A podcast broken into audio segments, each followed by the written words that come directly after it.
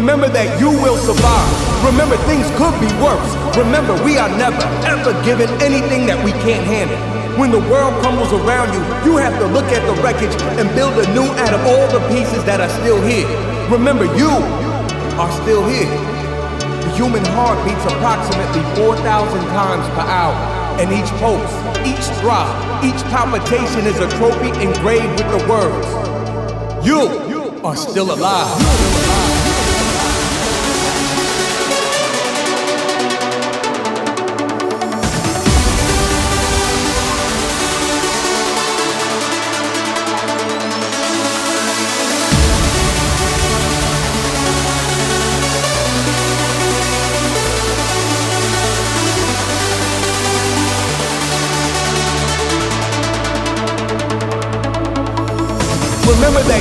Survive.